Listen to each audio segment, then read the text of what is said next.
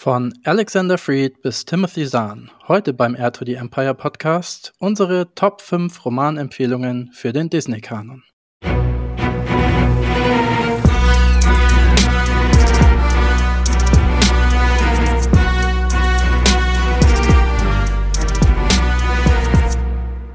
Hallo und herzlich willkommen, liebe Star Wars-Fans da draußen. Mein Name ist Tom und ja, ihr habt richtig gehört, Heute geht es nicht um eine bestimmte Serie, um Interviews mit Cosplayerinnen oder die aktuellsten Star Wars News, sondern um Star Wars Literatur.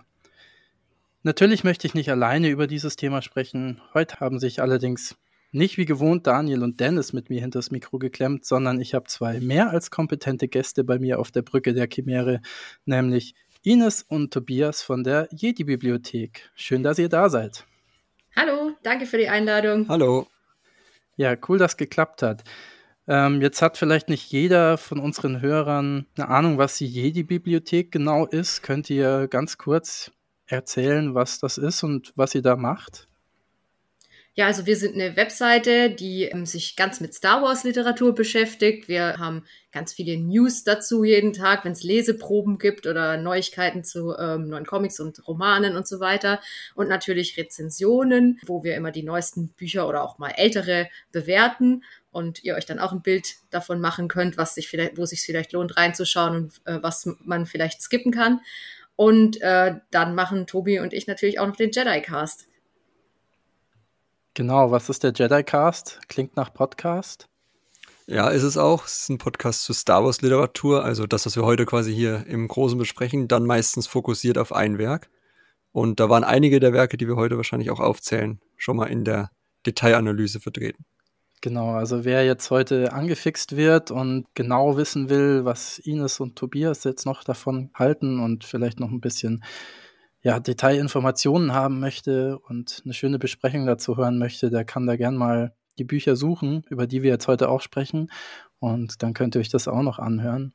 Bei der Jedi-Bibliothek geht es aber nicht nur um Bücher, sondern ihr rezensiert auch Comics zum Beispiel oder habt auch ein paar ganz nützliche andere Artikel. Was gibt's denn da noch so? Ja, genau. Ich weiß nicht, ob du jetzt auf unsere Datenbank anspielst, ja. Äh, wo man Genau, also man kann bei uns auch äh, ne, seine Literatursammlung sozusagen anlegen und schauen, ob man, was man alles schon hat, weil wir haben eine riesen Datenbank, wo so ziemlich alle Sachen drin sind. Also uns fehlen vielleicht paar wirklich alte Schinken noch in unserer Datenbank, aber da ist echt vieles drin. Und da könnt ihr äh, euch zu allem Informationen holen und das dann eurer Sammlung oder hinzufügen oder als ich möchte das noch kaufen oder möchte das noch lesen, einordnen und habt dann so einen schönen Überblick, was es alles gibt und was äh, ihr schon habt und was ihr noch braucht. Und auch in welcher Sprache, ob man es jetzt noch auf Englisch und Portugiesisch braucht. Genau. Oder ja, und was ich ganz praktisch finde, ihr habt auch ein paar Artikel, so ein paar Guides für zum Beispiel die High Republic, gibt es eine tolle Übersicht oder auch zu dieser Star Wars Comic Kollektion, wenn man die kanonisch, äh, nicht kanonisch, sondern chronologisch lesen möchte, habt ihr da tolle Artikel, wo man sich über solche Sachen informieren kann. Kann ich nur empfehlen, wenn man sich für sowas interessiert, dann schaut da gerne mal vorbei.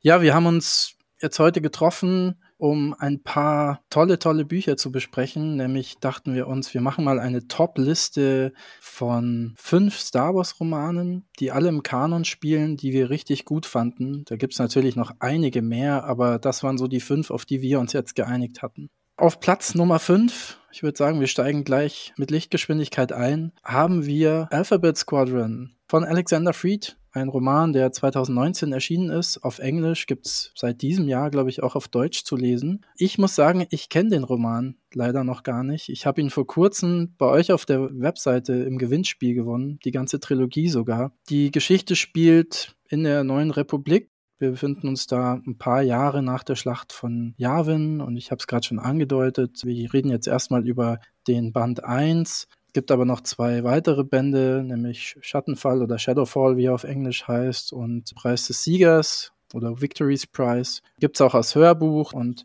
Alexander Freed hat der eine oder andere vielleicht schon mal gehört, wenn ihr den Rogue One Roman gelesen habt oder Twilight Company, das ist ein Battlefront Buch, die hat er auch geschrieben. Tobias, du fandest den Roman ziemlich gut. Möchtest du mal anfangen? Also ich fand die Trilogie besonders gut. Das heißt, du kannst dich da auf was Schönes gefasst machen, wenn du die ganze Trilogie jetzt zu Hause stehen hast. Ähm, genau, also die, die deutsche Version erschien dann endlich 2021. Wir wollten die dann damals auch besprechen im Podcast, haben dann gemerkt, naja, das ist aber eine Trilogie, das heißt, die besprechen lieber zusammen.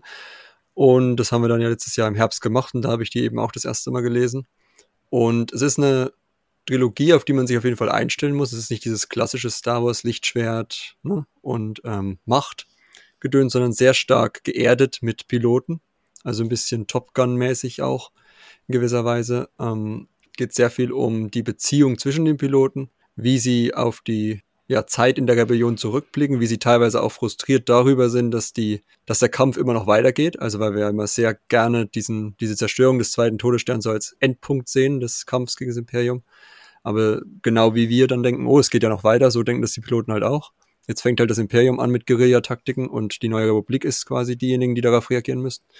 Und genau, und es ist eine bunt gemischte Gruppe und im Fokus steht auch die Person, die auf dem Cover ist, Erika Quell, die ähm, ein Geheimnis hat, was gleich am Anfang des Romans aufkommt. Deswegen ist es kein besonderer Spoiler. Sie war einst Teil des Imperiums und ist übergelaufen. Das weiß aber ihre Crew nicht zu äh, 100 Prozent. Und inwieweit es rauskommt oder nicht, ist immer so eine gewisse Spannung, die dann auch im Roman zwischen ihr und ihrer Gruppe und der Person, der sie oder der, der sie angeheuert hat, aufkommt. Okay, also es klingt schon mal nicht schlecht. Mir kam da die ganze Zeit, als ich jetzt dieses äh, Cover gesehen habe, habe ich mich sehr an das Videospiel Squadrons erinnert gefühlt. Mhm. Hat das damit auch was zu tun? Äh, das ja, ich glaube, das spielt so ein bisschen parallel, ne? Also. Es werden, glaube ich, ja, es wird auf jeden Fall die, die Titan-Staffel mal erwähnt und die Vanguard-Staffel aber halt nur so als Referenz, wenn Hera mal auftaucht, weil Hera taucht ja auch im Videospiel auf. Aber so richtig, ähm, dass jetzt da Figuren daraus nochmal vorkommen, nicht. Aber es respektiert auf jeden Fall das Videospiel. Es spielt parallel genau, während das Squadrons-Ding ja mit diesem Projekt da zugegen ist, diesen neuen Raumschiffen der Republik, was ähm, Starhawks, die die, die Starhawks, genau, ja. die die da äh, produzieren, spielt quasi die äh, Alphabet-Staffel parallel, also das Alphabet-Geschwader-Trilogie parallel dazu, aber halt an einem anderen Ort. Na cool, also es trägt schon was ein bisschen zum Disney-Kanon jetzt auch bei und macht ein ja. bisschen Worldbuilding. Super. Ja, ähm, ich fand ja früher die ganzen X-Wing-Bücher auch cool, also deswegen, ich freue mich da richtig drauf, die mal angehen zu können. Ist aber ein bisschen anders als X-Wing, gell? ja, das, das macht ja nichts, ich bin da offen. Jetzt hatte ich in meiner, in meiner Rezension damals, glaube ich, äh, direkt als Einstieg geschrieben, dass so die so äh, mit, bei X-Wing ist ja sehr viel auf diese Piloten-Kumpelschiene, äh, die sind alle Best Friends und so und ganz so ist es bei Alphabet Squadron halt nicht. Ja, ich finde das nicht schlimm. Ich meine, X-Wing, das ist ja jetzt auch schon ein paar Jahre her, seit die geschrieben wurde und Michael Stackpole ist ja auch ja für sein Stackpoling ziemlich bekannt. Ich weiß nicht, ob ihr Battletech oder so auch gelesen habt. Äh, er hat halt einen relativ markanten Schreibstil und das spielt eben oft auf so eine bisschen so ein Bromance, so eine ja, so okay. Bromance-Charakter immer und das ist ja genau das, was du jetzt auch äh, beschrieben hast. Aber es soll ja eigentlich gar nicht um Michael Stackpole und X-Wing gehen, sondern um die Alphabet Squadron Trilogie. Ich habe noch gehört, dass es äh, sehr lohnenswert sein kann, sich das Hörbuch mal anzuhören. Da soll ganz tolle Musik drin sein. Die wurde nämlich wohl extra für das Hörbuch produziert und da ist jetzt nicht hundertmal Binary Sunset drin oder sowas. Und ja, vielleicht für Leute, die gerne Hörbücher hören, da gehöre ich jetzt nicht unbedingt dazu, aber ja, vielleicht ist es was für euch. Auf Platz zwei unserer Leseliste hatten wir ein Buch, das ich mir jetzt lustigerweise, gerade habe ich gesagt, das ist nicht so meins, aber ich habe mir jetzt gerade noch mal das deutsche Hörbuch von Thrawn Ascendancy Chaos Rising oder beziehungsweise auf Deutsch heißt das Buch Thrawn der Aufstieg drohendes Unheil angehört. Hm, das gibt's auch schon eine ganze Weile eigentlich. Das kam schon 2020 raus in den USA. Ist in Deutschland, glaube ich, letztes Jahr in Schriftform, also als Buch äh, erschienen und kurz darauf kamen auch deutsche, deutschsprachige Hörbücher raus. Das hat mich interessiert. Ich habe Lanvalier gleich gefragt, ob sie, ob sie mir das schicken können und sie haben es glatt getan. Vielleicht schneiden wir da auch noch ein paar Audioschnipsel aus dem Hörbuch rein. Ja, war cool, dass auch nochmal auf Deutsch so zu hören. Das Buch spielt ja während dem Fall der Jedi, es sind so knapp 20 Jahre vor der Schlacht von Yavin spielt das Ganze. Also die Klonkriege sind mitten im Gang. Allerdings äh, spielt das Buch ganz woanders, nämlich im großen Chaos und behandelt ja die Chiss-Aszendenz. Ähm, wer das jetzt nicht weiß, der blaue Typ mit den roten Augen, Grand Admiral Thrawn, ist ein Chiss und es geht ein bisschen um seine Heimat, um die militärischen Strukturen in der Chiss-Aszendenz. Und ähm, ja, da wird ganz gut beschrieben, wie Thrawn in den Rängen des Militärs aufsteigt und was für eine Beziehung er zu Aralani hat, die Admiralin an seiner Seite, unter der er eigentlich dient, auch die meiste Zeit. Ähm, es geht aber nicht nur um diese beiden Militärs, sondern auch um Zivilpersonen, zwei Stück an der Zahl, ähm, eine sogenannte Skywalkerin, äh, ein kleines Mädchen, das offensichtlich machtsensitiv ist. Und bei den Chiss läuft das wohl so, dass sie innerhalb dieses Chaos ähm, nur mit diesen Skywalkerinnen so richtig gut navigieren können und längere Lichtsprünge machen können. Und da das kleine Mädels sind, ich weiß gar nicht, ob da auch Jungen, äh, ob es da auch Jungs gibt. Selten wurde, im Buch wurde gesagt, ganz wenige. Ah, okay. Ja. okay. Ähm, auf jeden Fall haben die immer einen Erzieher oder eine Erzieherin an ihrer Seite, der die quasi unterstützt und pflegt und ein bisschen Unterricht mit denen macht und denen kocht und gute Nachtgeschichten erzählt und sich um die kümmern. Ja, das ist ein spannendes Verhältnis, was diese vier Hauptcharaktere haben. Man erfährt da wahnsinnig viel über die Kultur der Chiss, was ich jetzt auch super interessant fand, weil ich das früher nicht so wahrgenommen hatte. Man wusste schon, okay, die Chiss, die gibt's, aber meistens hat man dann doch ja mehr über Thrawn erfahren und äh, wie er zum Imperium kommt und solche Dinge, aber nie so wirklich über die Kultur der Chiss. Und hier wird es super beschrieben, ja, wie das da zugeht bei denen, dass die wohl ein komplexes politisches Kastensystem haben, in denen es verschiedene Familien gibt, die so Game of Thrones mäßig immer ja sich nie offen, aber mit taktischen oder strategischen Entscheidungen immer gegenseitig blockieren wollen oder jeder verfolgt eben so seine Interessen und das fand ich super schön zu lesen oder jetzt auch nochmal zu hören. Tausende Jahre lang war sie eine Enklave des Friedens, inmitten des Chaos ein Knotenpunkt der Macht, ein Symbol der Stabilität, ein Leuchtfeuer der Integrität. Die neuen herrschenden Familien stabilisieren sie von innen, die expansive Verteidigungsflotte stabilisiert sie von außen. Ihren Nachbarn ist Frieden sicher, ihren Feinden der Untergang. Sie ist Licht und Kultur und Pracht. Die Aszendenz der Chiss. Was haltet ihr von dem Buch? Also für mich ist das einer meiner absoluten Favorites, vor allem der erste Teil. Ich finde, das äh, hat mal so ein ganz anderes Leseerlebnis einfach geliefert als das, was man von äh, Zan so in der letzten Zeit gewohnt war.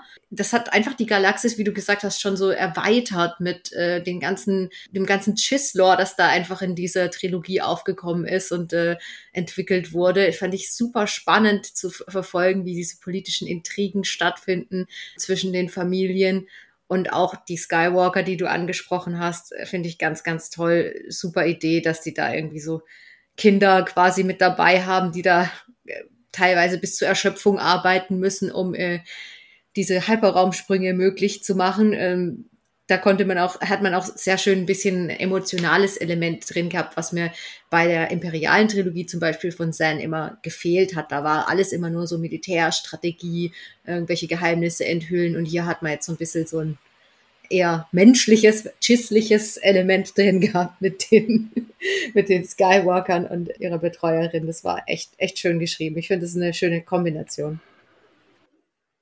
Ja, du hast schon die imperiale Trilogie, hast du es genannt, das fand ich ist ein super Begriff. Timothy Zahn hat natürlich auch, hat wahnsinnig viele Bücher geschrieben, äh, größtenteils in den Legends, ähm, aber er hat vor dieser Ascendancy-Trilogie, es gibt natürlich noch Buch 2, ich glaube, das heißt äh, Greater Good oder Verborgener Feind auf Deutsch und Lesser Evil äh, ist dann Band 3, also das heißt dann Teurer Sieg, glaube ich, auf Deutsch. Davor gab es schon mal eine Thrawn-Trilogie, die auch im Kanon spielt. Ich glaube, das erste Buch heißt einfach nur Thrawn, das zweite Alliances und das dritte Treason. Ähm, da geht es dann schon um den Thrawn, wie er ja im Imperium ankommt. Der zweite Band ist dann eher sowas mit Anakin ein bisschen und im dritten geht's dann eher wieder um Darth Vader. Ja, eine Trilogie, die wo die Meinungen sich etwas gespalten haben, habe ich so im Hinterkopf. Aber bei dieser Ascendancy-Trilogie sind alle sich ziemlich einig, dass das echt lesenswerte und schöne Bücher sind. Wie du gesagt hast, ich fand, das hat ganz tolle Momente. Ich war sehr amüsiert, als die Erzieherin Oh, wie heißt sie jetzt gleich wieder? Habe ich Thalias heißt sie. Ah ja, genau.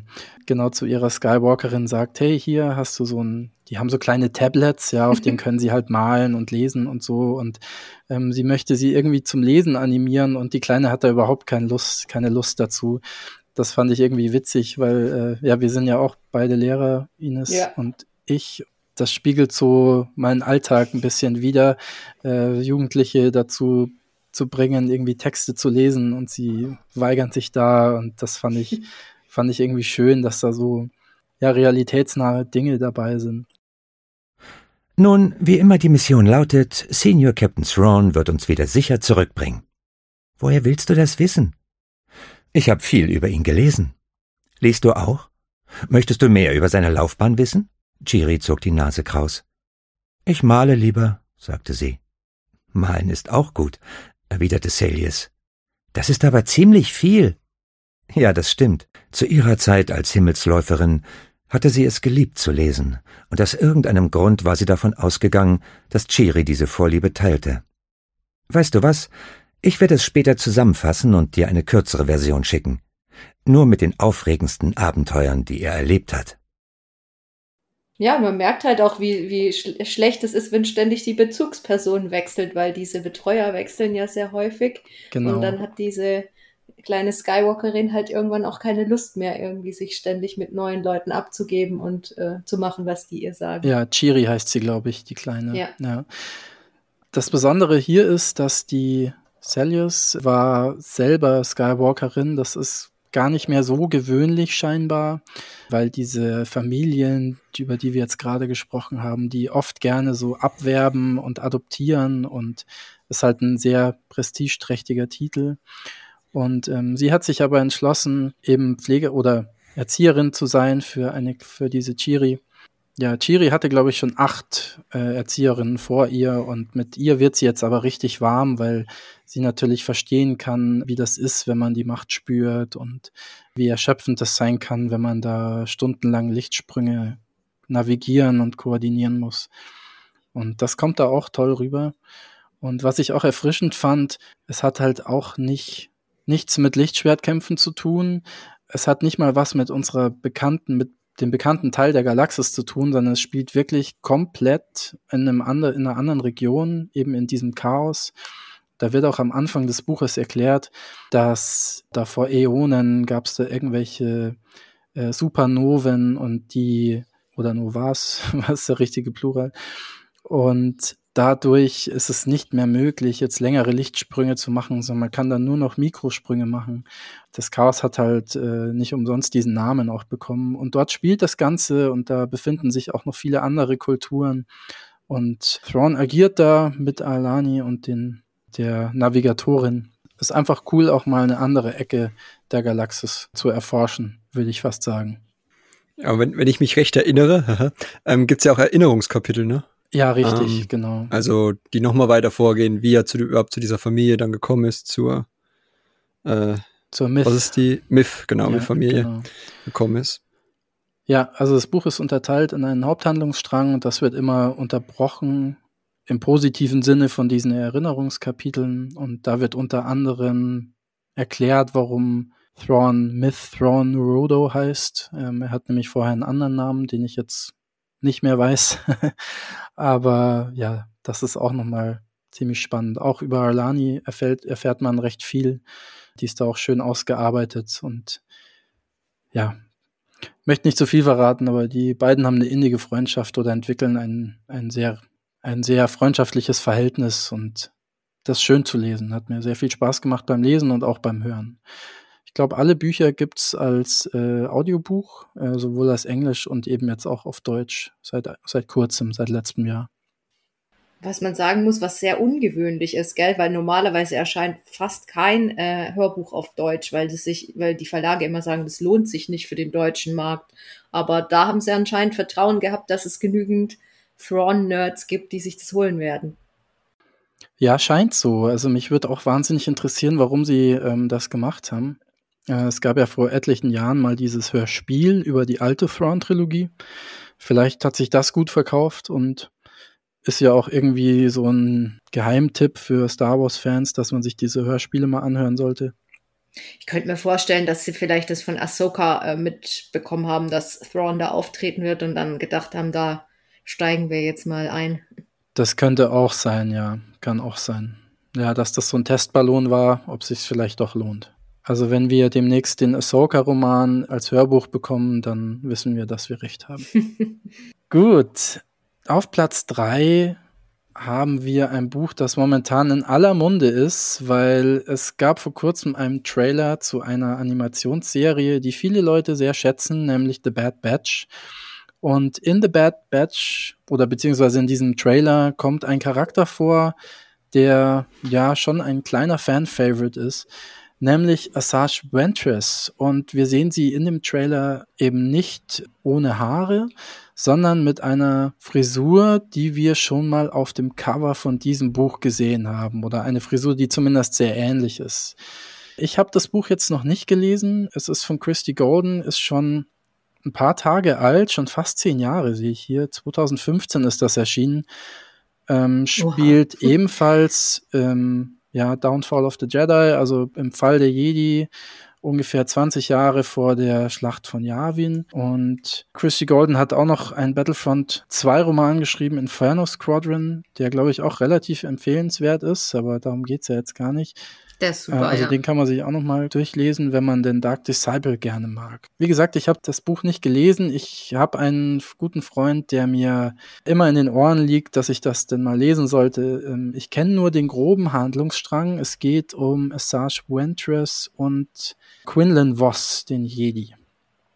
Und die beiden scheinen eine Art Beziehung also Liebesbeziehungen zu führen, aber das war es auch schon, was ich darüber weiß. Wer kann denn mehr darüber erzählen? Ja, also ich kann das gerne machen. Ich habe es gerade erst wieder angehört, weil wir das demnächst auch in unserem Jedi-Cast besprechen werden. Und ähm, also die, man muss wissen, die, äh, das Buch quasi basiert auf nicht mehr äh, gesendeten oder nicht mehr produzierten Clone Wars Folgen. Also da, da, Clone Wars wurde ja abgesetzt und dann gab es noch einige Folgen, die sie noch in, in petto hatten und die wurden ja dann zu unterschiedlichen Sachen verwurstet. Einmal zu dem Ahsoka-Roman und, äh, und Teile eben auch in dem ähm, in Dark Disciple. Und ähm, in, diese, in diesem äh, Roman geht es darum, dass die Jedi ähm, immer, immer mal wieder versuchen wollen, eben Count Dooku aus dieser Gleichung des Krieges zu nehmen und dann auf die Idee kommen, okay, sie können das auch durch ein Attentat tun, was ja sehr fraglich ist für Jedi. Äh, man würde ja nicht erwarten, dass Jedi zu solchen Mordmethoden greifen, aber äh, das tun sie offensichtlich in diesem Roman und denken sich, ja, wer wäre denn die geeignete Person, um so einen Auftrag zu übernehmen und kommen dann auf Quinlan Voss, weil er eben schon öfter solche Undercover ähm, Missionen übernommen hat und äh, sowas sehr gut kann. Und er soll dann quasi ähm, sich an Assange Ventress wenden, um eben bei ihr zu lernen, weil sie ja eben auch schon sehr viel Kontakt mit Dooku hatte und er vielleicht von ihr den einen oder anderen Tipp bekommen kann. Das macht er dann auch, also geht, geht zu ihr, gibt sich natürlich erstmal nicht als Jedi zu erkennen, sondern äh, sagt, sagt, es gibt sich als so eine Art keine Ahnung, Söldner, Kopfgeldjäger, irgendwas aus. Ähm, und die beiden arbeiten dann zusammen und äh, das klappt sehr gut. Und wie du gesagt hast, sie verlieben sich dann auch langsam ineinander. Und irgendwann kommt natürlich auch raus, dass äh, Quinlan Voss ein Jedi ist. Und er hat dann immer so das Problem, dass er zwischen der, äh, zwischen seiner Jedi-Identität und eben dieser Liebe zu Asajj Ventress schwankt und gleichzeitig auch noch mit der dunklen Seite zu kämpfen hat, weil um Dooku eben äh, töten zu können, muss man sich wohl ein wenig der dunklen Seite hingeben, äh, weil ja Attentat nicht gerade der äh, hellen Seite angehört und äh, Serge Ventress bringt ihm dann so auch einige Dinge bei, versucht es aber immer irgendwie so zu halten, dass er dann wieder auch zurückkehren kann. Aber es, wir wissen natürlich, das ist natürlich eine äh, schwer, schwere ähm, ja, also da, die Balance da zu finden zwischen der hellen und dunklen Seite, so dass man mal kurz die dunkle Seite anwenden kann und danach wieder zurückkommt, ist natürlich nicht ganz so leicht. Und in diesem Spannungsfeld befindet sich dann eben Quinlan Voss, immer dann auch noch äh, mit den Jedi im, im Nacken, die äh, ihm dann natürlich auch vorwerfen, zu sehr zur dunklen Seite übergegangen zu sein ja, an, sich ein super spannender Roman. Ich finde ne, mal eine ganz neue Idee mit einem Jedi, der ähm, einer ehemaligen Schülerin der dunklen Seite, wie der Roman ja auf Deutsch heißt, eine Liebesbeziehung mit der anfängt und ob das gut gehen kann, seht ihr dann am Ende. Das ist lustig, wenn du das so erzählst, dann fühle ich mich sehr an die Clone Wars Comics aus den Legenden erinnert. Da war Quinlan Voss auch immer so ein bisschen edgy und ja, immer so nur so halb gut und hatte da auch eine Beziehung und ja, endet dann, glaube ich, am Schluss bei der Order 66 irgendwie auf Kashyyyk mit seiner Frau und seinem Kind und versteckt das da oder versteckt okay. seine Familie. Das habe ich tatsächlich nie gelesen, aber das passt total zu dem, was äh, hier in dem Roman erzählt wird. Deswegen wird er ja auch für diesen Auftrag ausgewählt, weil er, wie du, wie du sagst, zu edgy ist. Ja, ja, ja, cooler Charakter. Und ja, ich bin gespannt. Ähm, ich ich habe es mir jetzt auch mal besorgt. Ähm, das war ja auf Social Media und sonst in aller Munde das Buch wieder, weil einer der, ich weiß gar nicht, was der, also nicht der Regisseur, sondern ich, ja, ich irgendein Lucasfilm-Offizieller halt hat da was dazu gepostet. Genau, hat gesagt, dass das Buch noch Kanon ist und ähm, sie scheinen etwas gelernt zu haben in der Vergangenheit und haben jetzt nicht alles komplett überschrieben. Und die Aussage ging dahin, dass man das Buch sehr wohl noch lesen kann, ohne dass, äh, also es wird jetzt nicht durch The Bad Batch Staffel 3 kaputt gemacht oder die Story ist immer noch gültig. Da bin ich mal gespannt, da ob das wirklich so der Fall ist. Also wir spoilern jetzt nicht das Ende des, des äh, Romans, aber ich bin sehr, sag mal, ich bin sehr gespannt, wie sie das schaffen, die, die Serie in Einklang zu bringen mit dem Roman. Okay, naja, gut, wir sind, wir sind gespannt, wir sind alle gespannt. Schauen wir mal. Ja, also ich bin optimistisch und werde dann höchstens nachträglich enttäuscht sein. Aber jetzt vor, im Vorhinein bin ich noch äh, optimistisch, dass es wirklich auch stimmt, wenn sie es schon extra vorher erwähnen. Ähm, ja. Ja, ist leider immer so ein bisschen Thema. Also mittlerweile äh, habe ich mich dran gewöhnt. Finde es jetzt auch nicht mehr ganz so schlimm. Ja. Da gab es ja schon mehrere so Fälle, so Kanan Comic oder ja, solche Dinge eben. Ähm, Finde ich ein bisschen ärgerlich, weil eins der Argumente ja immer war, hey, wir machen jetzt neuen Kanon, da wird jetzt endlich alles zusammenpassen, das ist nicht mehr so chaotisch wie im Expanded Universe früher. Naja, dann halten sie sich doch nicht dran, aber ist halt Star Wars. Ne? Gut, kommen wir zu einem ganz tollen Buch von einer ganz tollen Autorin, nämlich Claudia Gray. Die hat nicht nur Lost Stars oder Verlorene Welten auf Deutsch ähm, geschrieben, die hat auch noch ganz tolle Bücher geschrieben. Also Bloodlines ist da eins, Princess Leia oder Princess of Alderaan heißt, glaube ich. Also Leia, Princess of Alderaan. Dann Master and Apprentice, Into the Darkness, Fallen Star und so weiter. Also einmal querbeet durch die ja, Star Wars Timeline hat sie Romane verfasst, die alle ziemlich lesenswert sind. Also ich mochte Into the Darkness jetzt nicht so, aber erzähl's niemandem. Ich auch nicht. ich mochte Fallen Star nicht so, aber erzähl's hier jedem. okay. Ja, ja. Also die High Republic Beiträge von ihr waren wir bis jetzt nicht so begeistert. Außerhalb der High Republic hat sie mehr abgeliefert. Okay, genau. Aber Lost Stars ist ein ganz tolles Buch, wo es um ja auch ein, ein Liebespaar geht, ein bisschen Romeo und Julia. Und zwar geht es um zwei Piloten und einer der Piloten geht zum, äh, verlässt das Imperium und geht zur Rebellion. Und in diesem Spannungsverhältnis spielt das Buch und die beiden begegnen sich immer wieder mal. Sie heißt, glaube ich, Sienna Ree und er heißt, helft mir kurz. Thane Carell. Ja, Carell. genau, Thane. Und das Tolle an dem Buch oder eins der tollen Dinge ist nicht nur, sind nicht nur diese beiden Charaktere, sondern dass das auch sehr, sehr, sehr gut in den in die alte Trilogie eingewoben worden ist. Also wer die alten Filme kennt, Episode 4 bis 6, der findet da immer wieder mal ja, Handlungsstränge und das wird immer wieder aufgegriffen und die Personen ja, sind quasi live dabei, wie verschiedene Szenen aus dem Film passieren. Ja, sie begegnen sich dann immer wieder und die Liebe ist sehr stark.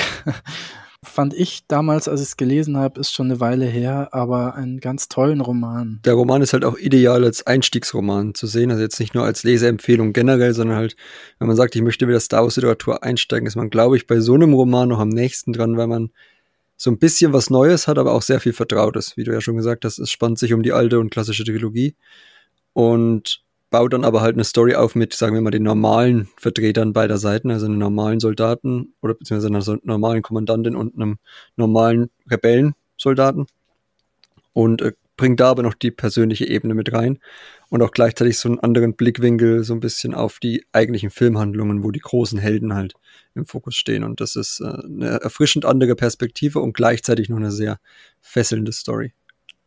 Ja, man bekommt einen guten Eindruck, wie ähm, das Leben auf den jeweiligen Planeten auch stattfindet ja. und was das Imperium dort so treibt. Gerade bei Sienna kann ich mich da sehr gut erinnern und ja, das wird, wird einfach sehr gut beleuchtet, was für einen Einfluss das Imperium so auf so eine, ich sag mal, mittelzivilisierte Welt hat oder mit einer Kultur, die teilweise noch recht einfach gestrickt ist. Einfach schön zu lesen, war cool zu lesen. Ich finde auch toll, wie die ähm, Ausbildung im Imperium dort dargestellt wird. Also wer sich dafür interessiert, mal so ein bisschen Einblick zu bekommen, wie die jungen Offiziere da so äh, ausgebildet werden und was für fiese Intrigen da teilweise stattfinden, wie die die versuchen so ja so ein bisschen ihnen das Menschliche auch zu nehmen. Ja, ist sehr sehr spannend geschrieben. Man kriegt da sehr gute Einblicke und kann sich vorstellen, warum diese imperialen Offiziere alle so sind, wie sie sind. Das ist auch ein spannender Punkt, weil das ja auch eine Tatsache ist, die in vielen Büchern immer wieder aufgegriffen wird. Ja, diese, ich nenne es jetzt mal Indoktrinierung durch das, ja. durch das Imperium und wie die Propaganda des Imperiums greift und wie ja ganze Völker oder die Rebellionen halt als Terroristen und Rebellen dargestellt werden und ähm, es halt auch nicht jedem gelingt, hinter diesen Schleier zu sehen und die Wahrheit zu erkennen ich glaube, Thane hat, äh, ist psychisch sehr angeschlagen irgendwann und bekommt einen guten Eindruck davon, wie jemand, der erstmal sehr stark an das Imperium glaubt und dann aber total desillusioniert wird, ja, sich fühlt und, und wie ihn das auch nimmt einfach. Und was es halt mit seinem Charakter auch tut. Und das im, im Kontrast eben zu, zu Sienna, seiner großen Liebe. Ja, ist ein bisschen tragisch, aber auch, auch irgendwie sehr schön ein herzerwärmendes Buch, sag ich mal. Ja, wirklich. Absolut wirklich. toll. Also ich kenne auch kaum jemanden, der das nicht mag. Also ich kann mir nicht vorstellen, dass man damit einen Fehlgriff macht, wenn man sich dieses Buch holt. Ähm, es gibt von dem Buch auch noch eine Manga-Umsetzung. Fand ich damals relativ spannend, dass man da jetzt keinen Comic draus gemacht hat. Die gibt es auch auf Englisch und auf Deutsch. Kann man sich vielleicht mal anschauen. Also ich habe es extra erst nachgeholt. Also ich hatte das Buch schon gelesen, und habe mir dann den Manga angeschaut. Ist auch gut mhm. gemacht, mhm. fand ich. Schön gezeichnet. Und ähm, man verpasst halt ein bisschen den Tiefgang, habe ich so in Erinnerung. Also so Charaktermomente, die sind im Buch natürlich viel intensiver. Aber wer jetzt nur die Story mal sehen möchte oder das mal mal ein bisschen reinblicken möchte, äh, der kann sich auch den Manga anschauen. Ich würde aber echt empfehlen, lest erst das Buch, weil ja. Ja, wollte ich auch gerade sagen. Ich würde auch sagen, lies erst das Buch und dann den, dann den Manga. Der ist wunderschön gezeichnet und äh, da kann man nochmal so, ja, in einer anderen Form, also diese Geschichte nochmal erleben. Aber ich glaube, es ist schon schöner, wenn man die gesamte geschriebene Geschichte liest, weil dir wie du sagst, schon nochmal mehr Einblick in die Gedanken und Gefühlswelt der Charaktere gibt. Genau, es ist ein schönes Add-on, sagen wir es einfach so. Ja. Wir sind schon auf Platz 1 angekommen, unserer kurzen Liste. Und zwar wollt ihr sagen, was es ist? Vielleicht hat der ein oder Light andere. Ja, genau. Vielleicht hat es der ein oder andere schon vermutet. Ähm, nichts führt vorbei an dem großen Literaturprojekt dieser Tage, nämlich der High Republic. Was wäre da besser geeignet als der Roman von Charles Soule, der ist 2021 erschienen mit dem Titel Light of the Jedi. Der spielt ungefähr 230 Jahre vor der Schlacht von Yavin. Also wir machen einen ordentlichen Zeitsprung jetzt in dieser Liste. Bisher war es ja immer so fünf bis zehn, 20 Jahre. Das ist wirklich mal ein paar hundert Jahre vorher. Wer es nicht mitbekommen hat, ist, glaube ich, nicht möglich, aber die High Republic ist eine komplette neue Ära, die noch vor der, ja, vor Episode 1 angesiedelt ist und dann eben in diesen Downfall of the Jedi mündet. Dort sind die Jedi noch das, was man sich immer gewünscht hat oder sich vielleicht der ein oder andere gewünscht hat, nämlich strahlende Ritter, die da sind, um den Leuten zu helfen und der Bevölkerung zu dienen und eins mit der Macht sind, oder noch nicht eins mit der Macht sind, aber im Sinne der Macht handeln. Ja, um was geht's in dem Roman? Wo fängt man da jetzt an? Also es geht im Großen und Ganzen um eine große Katastrophe, die gerade passiert ich kann mich noch erinnern, dass mich gerade die erste Hälfte des Buchs oder das erste Drittel vielleicht eher wahnsinnig gepackt haben. Ich wollte unbedingt weiterlesen und wissen, was jetzt passiert. Diese Great Catastrophe kommt mit einer ziemlichen Fallhöhe daher.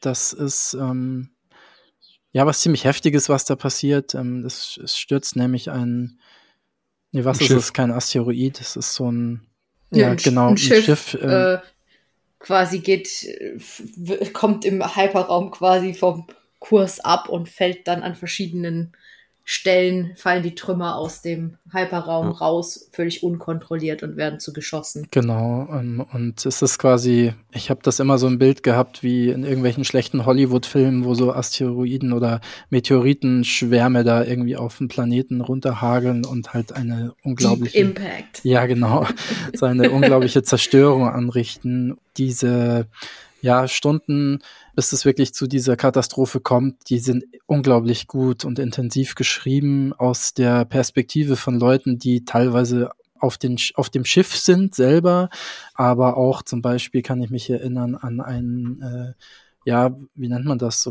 hm. Light Officer oder sowas, der in so einem Tower sitzt und er da so seinen Abend plant. genau, so. genau, das ist auch, ich da gleich ja, reingehen, also, äh, eine der großen Stärken von Souls Schreibstil. Ähm, wie gesagt, der Anfang ist extrem mitreißend.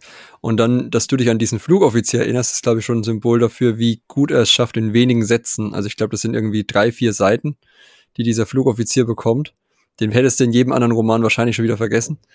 Aber weil er ihn so mit seinen ja. ganz normalen Problemchen sozusagen, die er eigentlich hat, seinen Abend plant und so darstellt und dann eben diese Realisation hat, oh Gott, da kommt was aus dem Überrauf auf, auf uns zu, ähm, merkt man sich diese Figur einfach, weil man sie mit diesem, mit dieser Katastrophe sozusagen dann verbindet. Und da bleiben ein sehr, sehr viele gut geschilderte, kurze äh, Episoden im Kopf, obwohl die eigentlich wirklich nur ganz, ganz kurz spielen. Also es ist ein sehr guter, pointierter, detailreicher äh, Schreibstil. Ja, man bekommt hier sehr viele tolle Perspektiven einfach geliefert. Also man kriegt zum Beispiel auch Einblicke in äh, die Gedanken von einem Wookiee-Jedi, der ist sehr, sehr beliebt bei der, bei der Fanbase von der High Republic. Buryaga, High Republic, Buryaga heißt der. Und es ist einfach wunderbar, wie das so geschildert ist, wie er bei so einem äh, bei so einer Veranstaltung ist und einfach keiner außer ihm spricht die Wookie-Sprache Shriwook. Ähm, und wie blöd das dann für ihn ist, wenn er da so als Jedi ist und er soll so socialisen und sich mit anderen unterhalten und höflich sein, aber keiner spricht seine Sprache und er kann ja auch kein Basic, also verstehen vielleicht schon, aber äh, nicht sprechen.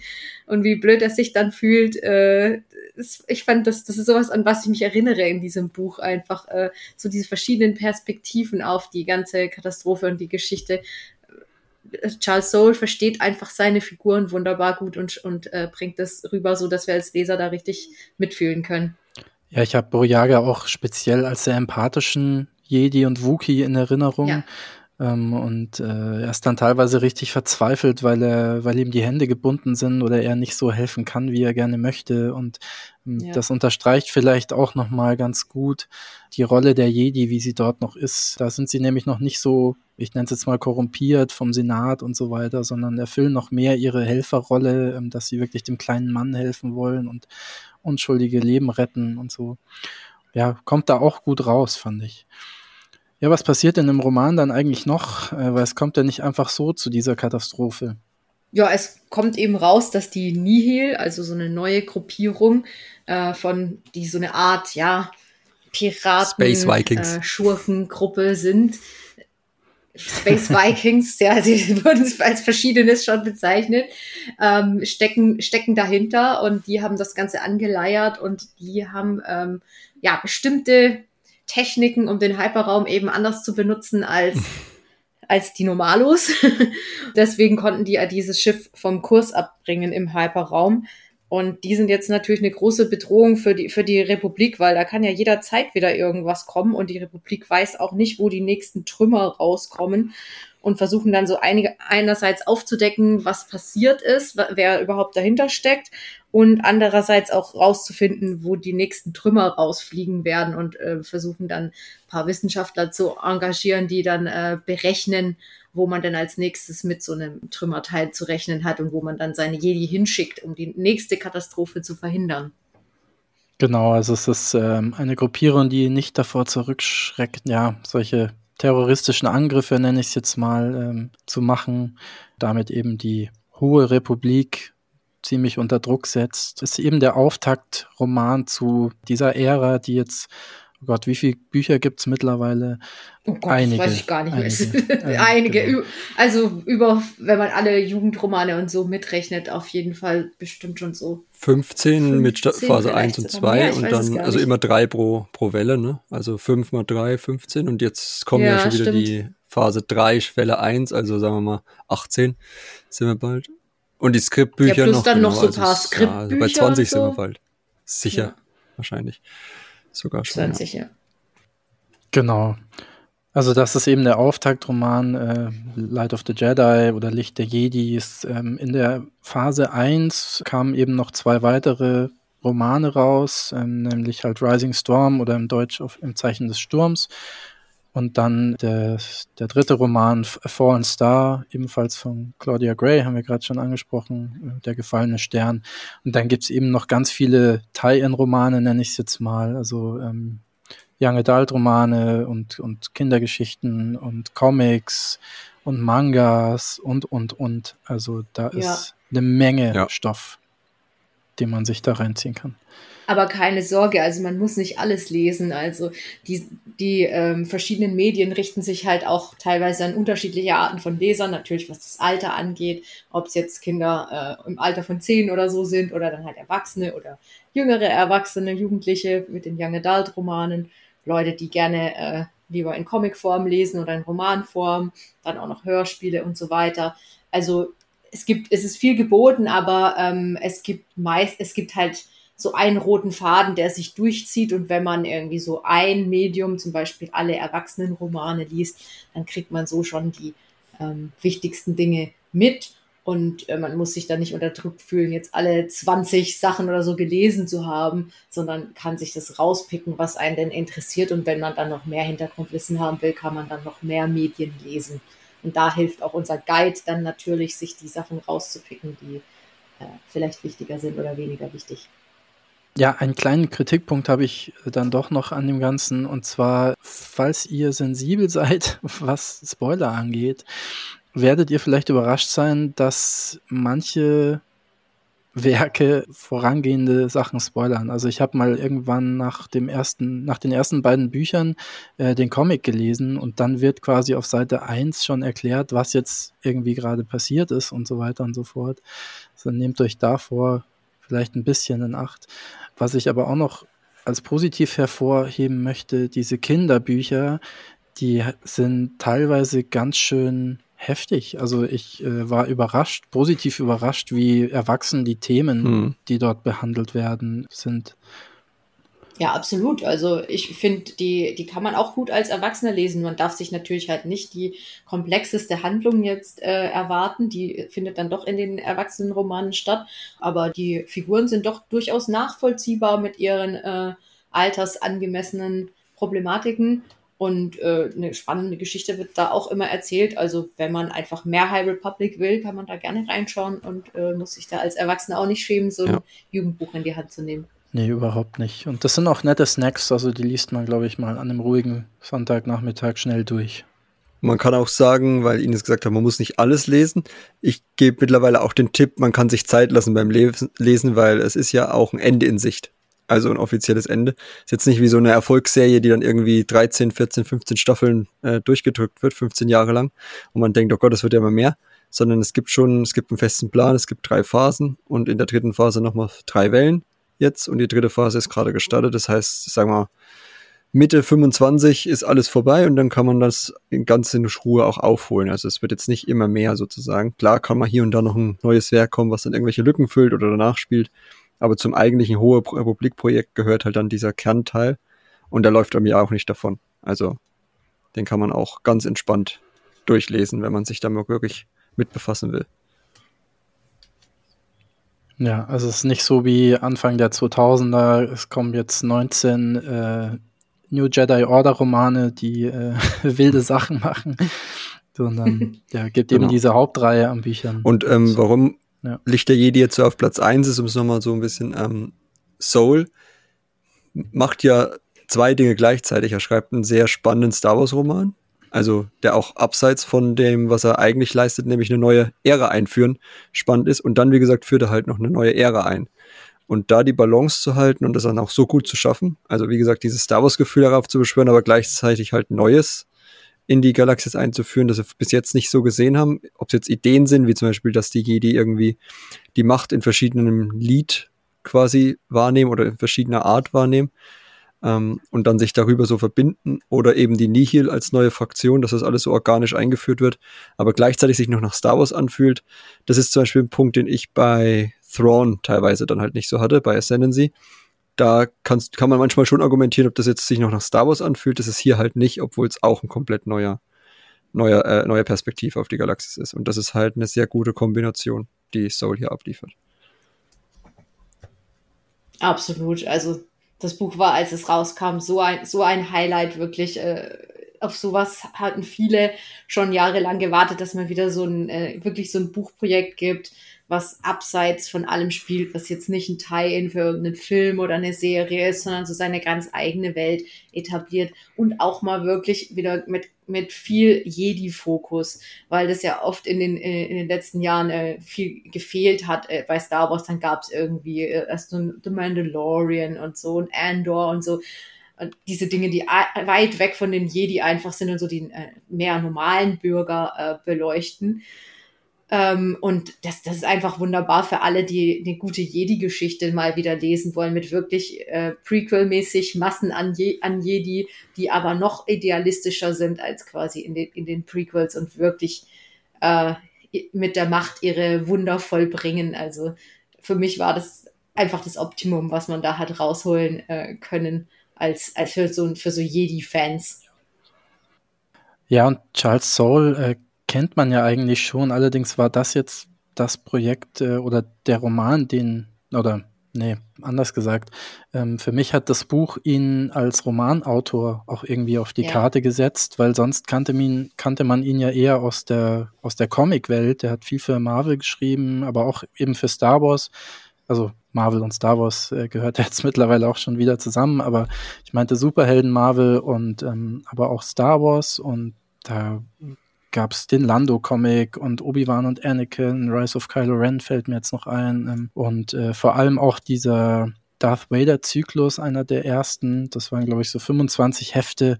Der ist wahnsinnig beliebt auch und daher kannte man ihn schon als Autor. Ähm, aber das war, glaube ich, so sein erstes großes Romanwerk, das er verfasst hat bin gespannt, ob da in Richtung Star Wars noch mehr kommt von ihm. Er hat, glaube ich, noch ein Buch geschrieben, wo mir gerade der Titel entfallen ist. Das habe ich auch noch nicht gelesen.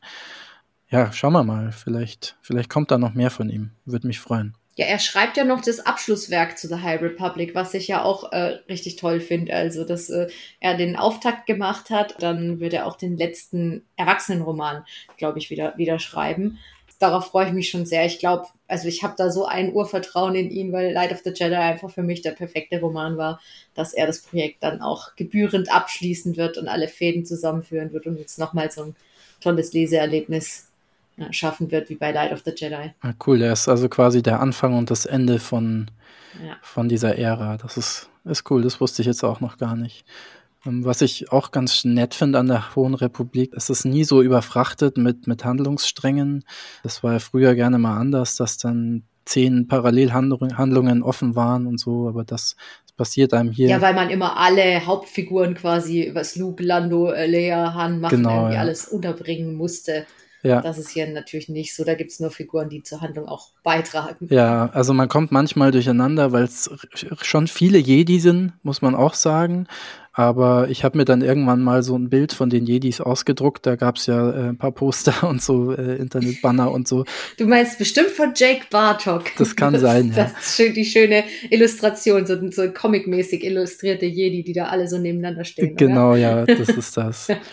Und das habe ich mir dann eben ausgedruckt und ins Buch gelegt und habe dann immer ein bisschen gespickt, wer das jetzt genau nochmal war. Also ein paar bleiben einem ja im Gedächtnis natürlich, aber äh, dann bei weitem nicht alle. Aber ja, vielleicht so als kleiner, kleiner, äh, kleiner Tipp noch.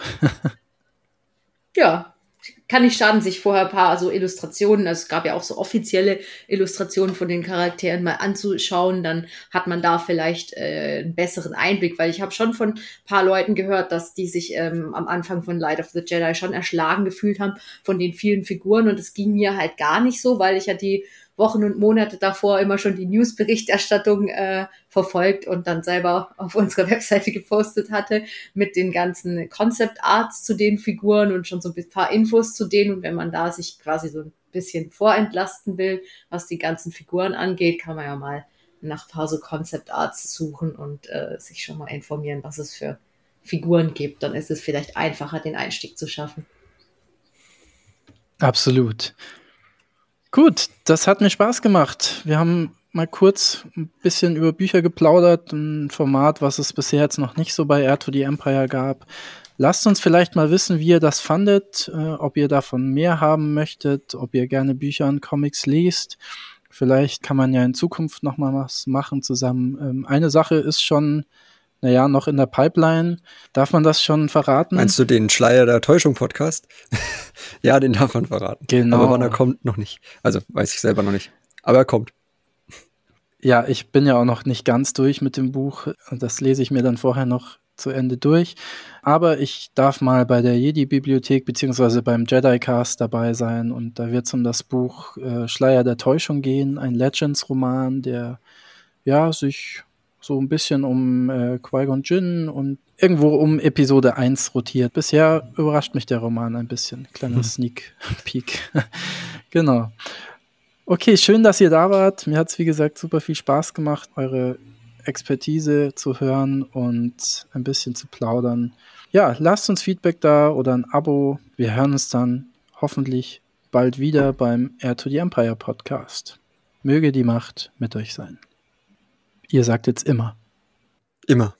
Immer. okay, super.